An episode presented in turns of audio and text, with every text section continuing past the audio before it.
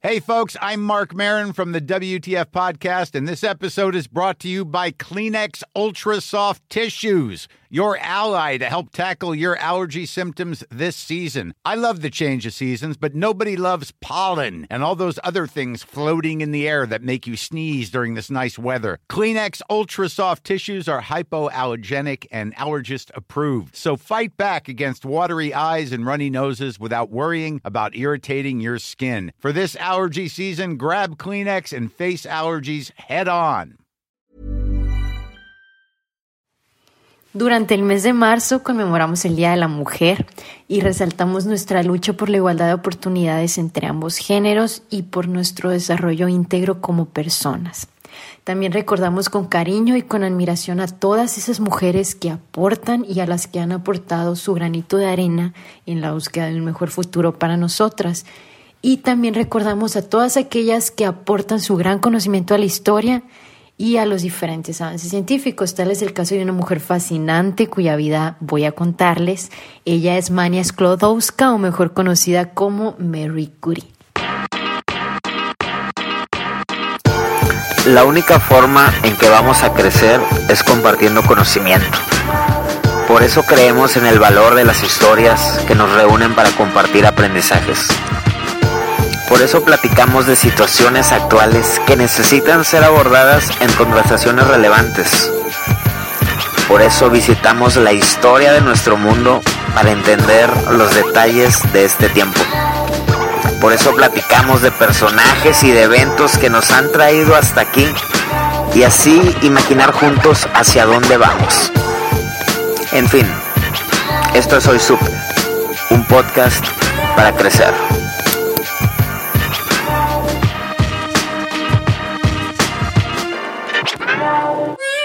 Una polaca espectacular que seguramente escuchaste hablar de ella por primera vez en las clases de química en la prepa, si no es que antes o después. Una científica que no deja de ser mujer y de tener una vida personal, romántica y por eso bastante complicada, pero que aún así su gran conocimiento le valió dos premios Nobel, el de física en 1903 junto a su esposo Pierre Curie y el de química en 1911. ¿Y cuál fue su aportación al mundo? Nada menos que descubrir el radio, medir la radioactividad y también descubrir el polonio, un elemento químico que nombra en honor a su país de origen Polonia. Pero la relevancia y la magnitud profesional que tuvo Mary Curie en su época, más o menos en el siglo XIX, fue una increíble rareza porque en su tiempo a las mujeres no se les estaba permitido hacer casi nada. De hecho, hoy siguen siendo relativamente escasas las mujeres científicas y es muy difícil de creer que aún así todavía se les escatime en premios en reconocimientos. Un dato curioso. Desde que comienza el premio Nobel en 1901 hasta la actualidad, solo se ha otorgado a 53 mujeres. A pesar de que aún queda mucho camino que recorrer en la paridad de género y que sí es cierto que en los últimos años el número de mujeres premiadas ha tendido a crecer, a mí no me deja de impresionar esta cifra porque eso quiere decir que en 118 años, de 1901 hasta el 2019, el año pasado, que fueron los últimos Nobel, en seis categorías, un total de 708 premios aproximadamente, solo 53 han sido otorgados a mujeres. Ni siquiera es el 10%. Y esto sin mencionar eh, premios Nobel robados o contribuciones ignoradas, como es el famoso caso de Rosalind Franklin, que descubre la estructura del ADN y cuyo logro se lo atribuyen a Watson y a Crick, y el de Jocelyn Bell Burner, que es una astrofísica que no recibió el premio Nobel por ser mujer y estudiante. Mary Curie no solo fue la primera mujer en recibir un Nobel, sino en, como lo mencioné antes, recibir dos, el de química y el de física, de los cuales cada uno tiene su historia complicada que ahorita se las voy a contar. Y ahora sí vamos a entrar en detalle a su vida personal. Mary creció en un tiempo político donde Polonia estaba ocupada por Rusia y ella tenía que asistir a clases clandestinas para poder aprender cultura polaca porque los rusos la tenían totalmente prohibida y solo le enseñaban a las mujeres la historia rusa, a rezar oraciones rusas y a tejer y a coser. Pero hay que recordar que los momentos revolucionarios siempre han sido favorables en los avances de las mujeres y dentro de ese entorno efervescente de las revueltas e imposiciones rusas contribuyen a que Mary se concientizara y se posicionara ideológicamente desde muy temprana edad, entregándose apasionadamente al romanticismo científico desde su adolescencia. A sus 15 años ella termina el instituto y pasa la muerte de su mamá, tiene que lidiar con ello y con la muerte de su hermano mayor en ese tiempo también su papá cae enfermo y ella tiene que buscar trabajo para llevar sustento a su casa y sacar adelante a sus hermanos menores. Encuentra trabajo como institutriz en el campo, una de las pocas opciones dignas laborales de una mujer para ese tiempo. Y entonces ingresa como institutriz de la familia Sorowski, que era una familia nacionalista y amable, la cogen bien. Y en ese tiempo Mary no pudo evitar ser del todo quien era y organizó una escuela clandestina para enseñar a leer y escribir polaco a los campesinos, un proyecto que fue súper arriesgado, ya que si hubiera sido descubierto por los rusos, podía haber llegado a estar en prisión y a lo mejor no tuviéramos historia que contar en este momento. Lo bueno que no pasó. En ese mismo verano que Mary trabaja de institutriz, se enamora del hijo mayor de los Orowski, Casimir, y cuando este le dice a sus papás que quiere casarse con Mary, automáticamente la hacen un lado. ¿Cómo se iba a enamorar de una institutriz? Así como Bill, novela de Televisa, los Orowski amenazan de desagradar a su hijo si se casa con ella y obviamente ahí termina la historia de amor. Fue una situación muy penosa y muy humillante para ella porque tuvo que esperar dos años para terminar el contrato que tenía con la familia como institutriz y esto hace que caiga en una profunda depresión y claro, porque seguir trabajando y viendo al que piensas que es el amor de tu vida y tener que actuar como si no pasó nada fue muy difícil para ella. Y al paso del tiempo, Casimir termina convirtiéndose en un famoso matemático polaco y después se encuentran, retoman amistad, pero ya no sigue la historia. Pasa el tiempo, ella se va a Francia a estudiar la universidad porque también en Polonia estaba prohibido y esto la hace alejarse una vez más de su papá y de sus hermanos y la hizo sentir profundamente culpable. La pobre Marie, además de pasar la depresión por lo que pasó con Casimir, todavía carga la culpa de alejarse de su familia.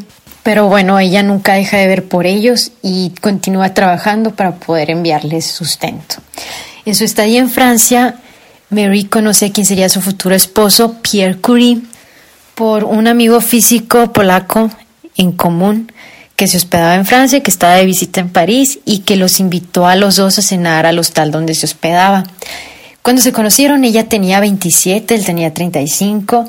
Parece que desde el primer momento hubo clic. Hablaron de temas científicos, obviamente, de orden social, humanitario, y la conversación cada vez se ponía mejor y se ponía más amistosa. A pesar de la educación y de los países de origen diferentes, los dos tenían una afinidad por su concepción de la vida y por la atmósfera familiar y moral en la que los dos se habían criado. Y todo esto ella lo escribe en su diario. Pierre Curie, junto a su hermano, los dos, siendo muy jóvenes, hicieron varios trabajos espectaculares sobre cristales y magnetismos, descubriendo un fenómeno llamado piezoelectricidad e inventando instrumentos de medición que serían una gran aportación al mundo. Pero aún así él era incapaz de un rendimiento convencional a toda esa brillantez que tenía y no había obtenido el doctorado. Además trabajaba en la Escuela Municipal de Física en Francia y Química que aunque con el tiempo sería muy prestigiosa, en ese tiempo era un pequeño colegio modesto de formación profesional, Mary se convertiría en el ancla de Pierre con la realidad y de hecho lo convence enseguida de que se esfuerce y consiga el doctorado. Pierre, pronto enamoradísimo de Mary, le escribe maravillosas cartas de amor y ella se resiste un año en darle el sí porque casarse con él significaba quedarse para siempre en París y a ella le angustiaba mucho la idea de abandonar lo que consideraba su obligación, que era volver a Polonia, ser profesora para poder cuidar a su papá y ver por sus hermanos. Parece que al principio ella no se enamoró tan arrebatadamente como él de ella, pero su relación, sin embargo, se convirtió en una sólida y hermosa historia de amor Y cuatro años después de su boda, Mary le confesó a su hermana que tenía el mejor marido que podía haber soñado y que nunca había imaginado poder encontrar a alguien como él. Tenían muchas cosas en común, porque para empezar los dos eran unos idealistas. Cuando se casan, usan el dinero que les regalan en la boda para comprar bicicletas y recorrer media Francia pedaleando en su luna de miel y ella pide que su vestido fuera oscuro para poder usarlo a futuro para trabajar en el laboratorio. Pierre le confiesa que si no se había casado hasta los 36 años era porque no creía que existía la posibilidad de un matrimonio que respetara lo que para él era su prioridad absoluta, que era la entrega a la ciencia. Con ella había encontrado prácticamente su alma gemela y compartían todos los mismos intereses, el estudio, experimentos, laboratorio, todo excepto los labores domésticos, porque Mary, además de llevar el hogar, estaba haciendo un trabajo de investigación sobre propiedades magnéticas del acero que le habían ofrecido por un poco de dinero, ya que necesitaba el dinero y lo aceptó. Así que también se pone a dar clases en la secundaria y por las noches asiste a clases sobre cristales para poder entender el trabajo de su esposo. Pero toda esta rutina de labores y de día difícil empeora cuando se embaraza por primera vez de su hija Irene, quien cuando nació Mary encontró con el problema que tenía que hacer frente a todo el trabajo e investigaciones y además darle atención a la niña. Y tenía que volver a su casa para amamantarla, hasta que de tanto estrés un día se queda sin leche y tuvo que contratar a una nodriza. Esto lo confiesa Ip, su segunda hija, que en sus escritos dice que lo anterior hizo sentir como un fracaso de madre a Mary y sufría ataques de pánico pensando que ella o la niñera que contratan después puede perder a la niña. En ese entonces, para su suerte, si se puede decir así, fallece la mamá de Pierre y el suegro de Mary se ofrece a mudarse a, a un lado de la casa para poder cuidar a su nieta fue un abuelo maravilloso y tal vez sin ese buen suegro no hubieran sido posibles tanto de los logros de Madame Curie y que gracias a ello también pudo obtener su doctorado. Hasta aquí podemos decir que Mary fue muy afortunada y tuvo mucha suerte al encontrar un marido tan comprensivo y sobre todo tan adelantado para esa época. Después de un tiempo trabajando juntos en su miserable cobertizo medio roto, que antes era un almacén y que Pierre pide a la Escuela de Física y Química Industrial donde trabajaba, eh, sucede el descubrimiento del polonio y del radio. Los cristales rajados y mal sellados del mismo cobertizo dejaban pasar al polvo y el agua de las lluvias entraba y contaminaba las muestras. En invierno hacía tanto frío allá adentro que llegaban a 6 grados. Los rayos invisibles que había descubierto Becquerel sobre los que Mary había propuesto hacer su tesis tenían una propiedad de hacer que todo el aire alrededor condujese electricidad y a ella se le ocurre medir el grado de conductividad del aire para poder estudiar este fenómeno. Al principio ella trabajaba y estudiaba todo esto sola, pero se empezó a complicar y a poner tan difícil la investigación que Pierre abandona los estudios que estaba realizando sobre el magnetismo y se suma a la investigación de su esposa. Mary decide experimentar con una pigblenda, que es un mineral que contiene uranio, entre oros, y descubre que había un elemento todavía más radiactivo que el uranio. Esta deducción fue muy emocionante para ellos porque entonces no podían imaginar que esos nuevos elementos que estaban por descubrir eran tan enormemente radioactivos que necesitaban toneladas de pecplenda para sacar una décima de grano de cloruro de radio.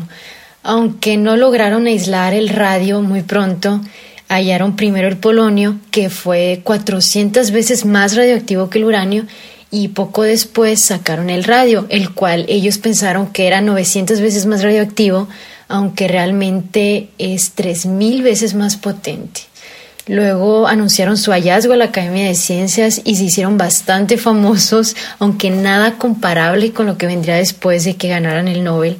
Inmediatamente todos los científicos del mundo empezaron a investigar las aplicaciones médicas de este descubrimiento, por ejemplo, curar tumores cancerosos, que hoy seguimos utilizando la radioterapia para lo mismo, aunque ya no con el radio como fuente radioactiva, sino con el cobalto, pero se inició con el radio.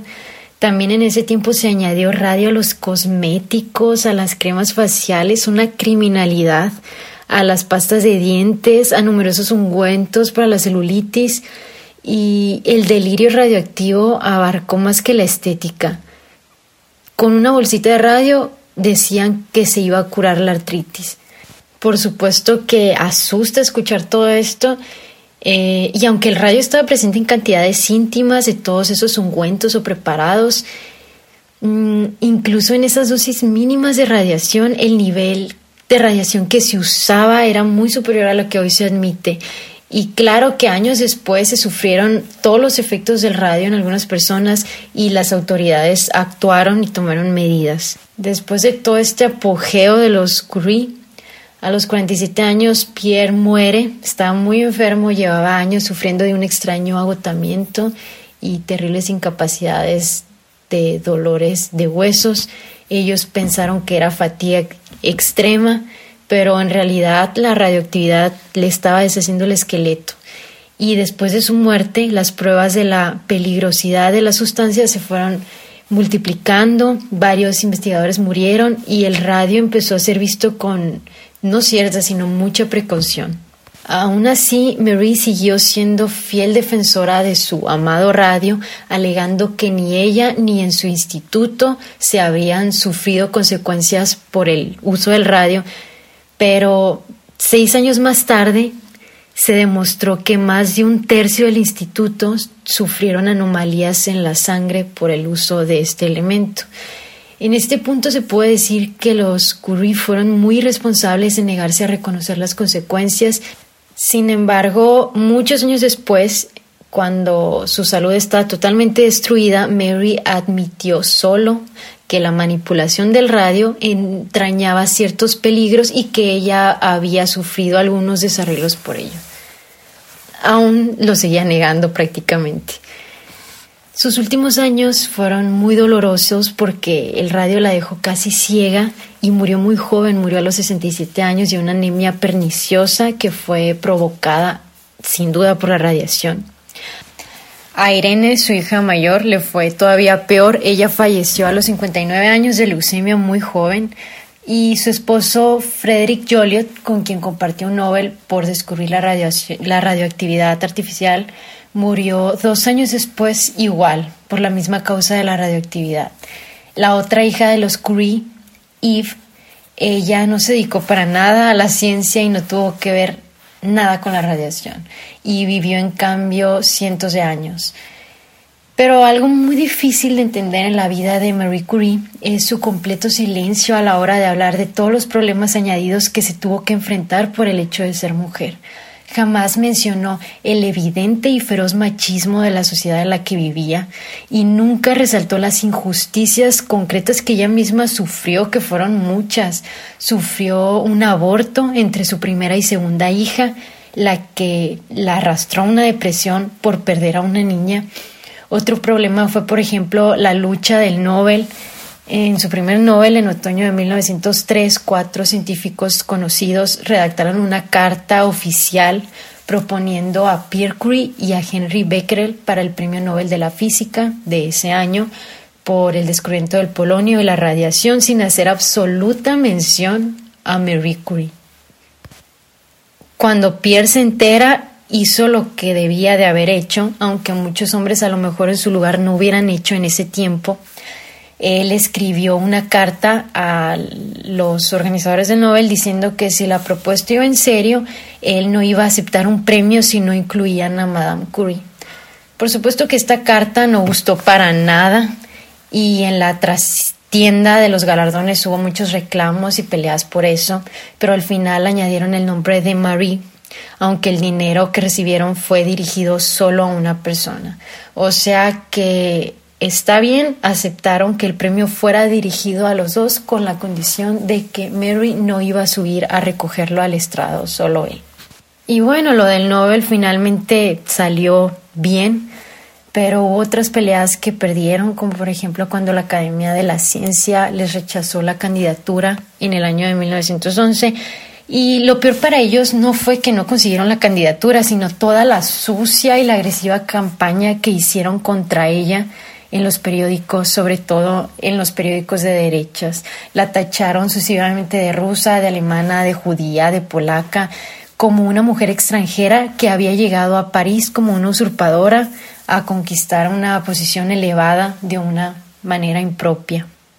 Pero irónicamente, cuando le dedicaban elogios por su talento en otros países, elogios nunca escuchados antes. Entonces, inmediatamente los periódicos franceses la convertían en la embajadora de Francia y en representación de la gloria nacional. Y así, pasado la fama y después de la muerte de Pierre, Marie empezó a salir con Paul Langevin, un famoso físico francés lo que fue un escándalo mundial porque él estaba casado y aunque en ese tiempo estaba separado, la gente no pudo evitar hablar y decir que la relación había empezado cuando Pierre vivía y que a causa de eso él se había suicidado. Aún así, para aumentar el chisme y el increíble caos de esos días, resulta que en la misma semana en que sale esa noticia en Le Journal, Mary recibe un telegrama que se le comunica que le habían concedido el Premio Nobel de Química. Nadie hizo caso al galardón en medio del escándalo de la relación y muchos amigos antiguos de ella y colegas científicos se habían puesto en su contra. Incluso le habían exigido que abandonara Francia. Por eso recibió también una afectuosa carta de Einstein que decía más o menos así. Siento la necesidad de decirle lo mucho que admiro su espíritu, su energía y su honradez. Me considero afortunado por haberla podido conocer personalmente en Bruselas.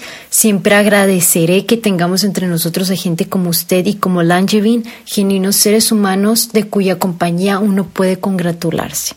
Si la chusma sigue ocupándose de usted, deje sencillamente de leer esas tonterías, que se queden para las víboras para las que han sido fabricadas. Esos consejos de Einstein eran fáciles de decir, pero muy difíciles de seguir, sobre todo en ese tiempo que se publicaron extractos de las cartas que Marie escribía a su enamorado y que los llamaron escándalos de Sorbona. Y lo más interesante y desesperante de todo este asunto era cómo la mala de la historia era Mary Nadie le pedía a Langevin que abandonara la universidad en la que trabajaba, porque en realidad el adúltero era él y además cobarde, porque ni le daba la cara a ella ni a su mujer. Entonces, eh, recibió un escrito de los Nobel en el que se le pedía que por favor no fuera a Suecia a recoger su premio. Y Mary respondió de una forma muy inteligente en una carta que decía así. La acción que usted me recomienda me parece que sería un grave error por mi parte. En realidad el premio ha sido concedido por el descubrimiento del radio y del polonio. Creo que no hay ninguna conexión entre mi trabajo científico y los hechos de mi vida privada. No puedo aceptar por principios la idea de que la apreciación del valor del trabajo científico pueda estar influida por el libelo y la calumnia acerca de mi vida privada. Estoy convencida de que mucha gente comparte esa misma opinión y me entristece profundamente que no cuente usted entre ellos. Y bueno, naturalmente ella fue a recoger su Nobel y esta vez fue ella quien subió al estrado y dio el discurso de aceptación. Dijo que el galardón era un homenaje a la memoria de su esposo Pierre Curie. Y después de toda esa increíble actuación y de haber arrasado de pie a cabeza alta en el linchamiento público durante semanas, después de haber peleado el Nobel y todavía e ir con la cabeza en alto a recogerlo, Mary Curie se rompió. Ya estaba destrozada, volvió a caer en otra depresión, esta vez la peor de su vida, y empezó a decaer su salud física que estaba dañada por tanta radiación. En cuanto a Langevin, por fin se separa de su mujer, queda libre y aunque Marie ya no estaba interesada en él, sí recuperan la amistad. Él se vuelve a reconciliar otra vez con su mujer y se echa otra amante, pero esta vez muy convenientemente anónima. Y todavía varios años después tuvo una hija ilegítima con una de sus antiguas estudiantes, todo muy de novela, y le pidió a Madame Curie desvergonzadamente que le diera trabajo a la chica en su laboratorio. ¿Y saben qué hizo ella? Le dio el trabajo. Lo que queda por contar de la biografía de Madame Curie es mucho más común y corriente y eso que no paró. Viajó a Estados Unidos y a muchos otros países, entre ellos España, dio varias conferencias y congresos, recaudó grandes cantidades de dinero para comprar más radio, su amante radio, y dirigió el flamante Instituto Curie. En el instituto trabajó codo a codo con Irene, la brillante Irene, la obediente Irene y la sucesora de Pierre, la que nunca se pintó ni se arregló y parecía un granadero, según Einstein. De pronto Irene, que tenía 28 años, le dijo a su mamá que se iba a casar. A su mamá casi le dio un infarto porque el elegido era un estudiante tres años más joven que ella, era Frederick Joliot, un guapo y don Juan. Mary sospechaba que él nomás quería aprovecharse de Irene e intentó convencerla de que no se casara y hasta consultó a un abogado para arreglar las cosas de tal modo que su hija fuera la única que pudiera heredar el control del radio. Afortunadamente todo salió bien. Joliot fue muy buen esposo, sacó la licenciatura, luego el doctorado y demostró además ser un científico excelente, lo cual acabó conquistando a su suegra, Madame Curie. Por cierto que Irene y Frederick tuvieron una hija, Ellen, que se casó con un nieto de Langevin. Qué coincidencia. Madame Curie no vivió para asistir a la boda de su hija, tampoco para ver el Nobel de Química que consiguieron ella y Frederick en 1935 por descubrir la radioactividad artificial, aunque debió de haberse imaginado que lo iban a ganar porque unos meses antes Irene y Frederick repitieron delante de ella el experimento con el que lograron el descubrimiento y Mary sabía muy bien lo que eso significaba. Joliot escribió que nunca iba a poder olvidar la expresión de intensa alegría de Madame Curie.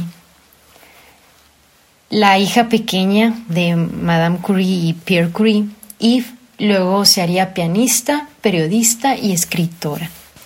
Y bueno, Mary Curie fue sin duda una de las primeras feministas de la historia. Gracias a su valentía, a su inteligencia y sobre todo a su tenacidad, logró destacarse a nivel mundial a pesar de vivir en un entorno machista que reinaba en esa época. Pero yo creo que lo más destacable es que jamás perdió su humildad ni su forma sencilla de ver la vida.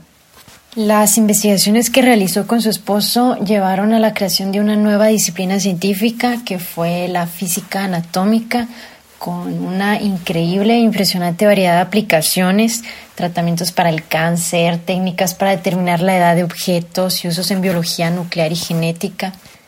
Y también dieron fruto en creaciones menos gratas y menos gloriosas como es la bomba atómica.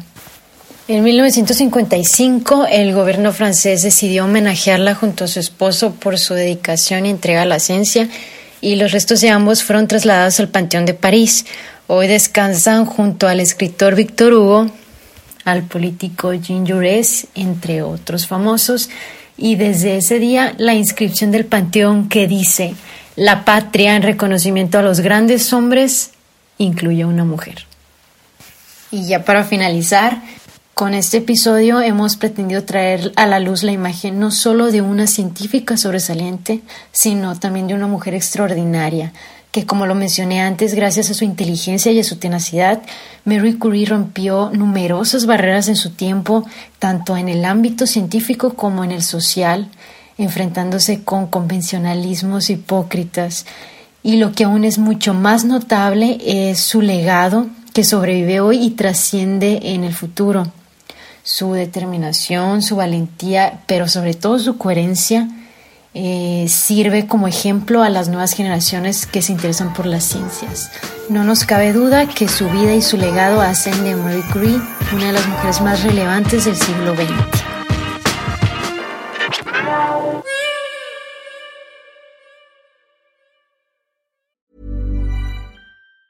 If you thought the only way to get a more defined jawline with natural looking results was through surgery, think again. Juvederm Volux XC is a non surgical injectable gel filler that improves moderate to severe loss of jawline definition and can help you achieve natural looking results with little downtime. Even better, this improved definition lasts up to one year with optimal treatment. No maintenance required. Improve jawline definition for a smooth, sculpted look with Juvederm Volux XC. For important safety information and to find a licensed specialist, visit juvederm.com. That's J U V E D E R M.com. Not for people with severe allergic reactions, allergies to lidocaine, or the proteins used in Juvederm. Common side effects include injection site redness, swelling, pain, tenderness, firmness, lumps, bumps, bruising, discoloration, or itching. There's a risk of unintentional injection into a blood vessel, which can cause vision abnormalities, blindness, stroke, temporary scabs, or scarring. Talk to a licensed specialist to find out if it's right for you.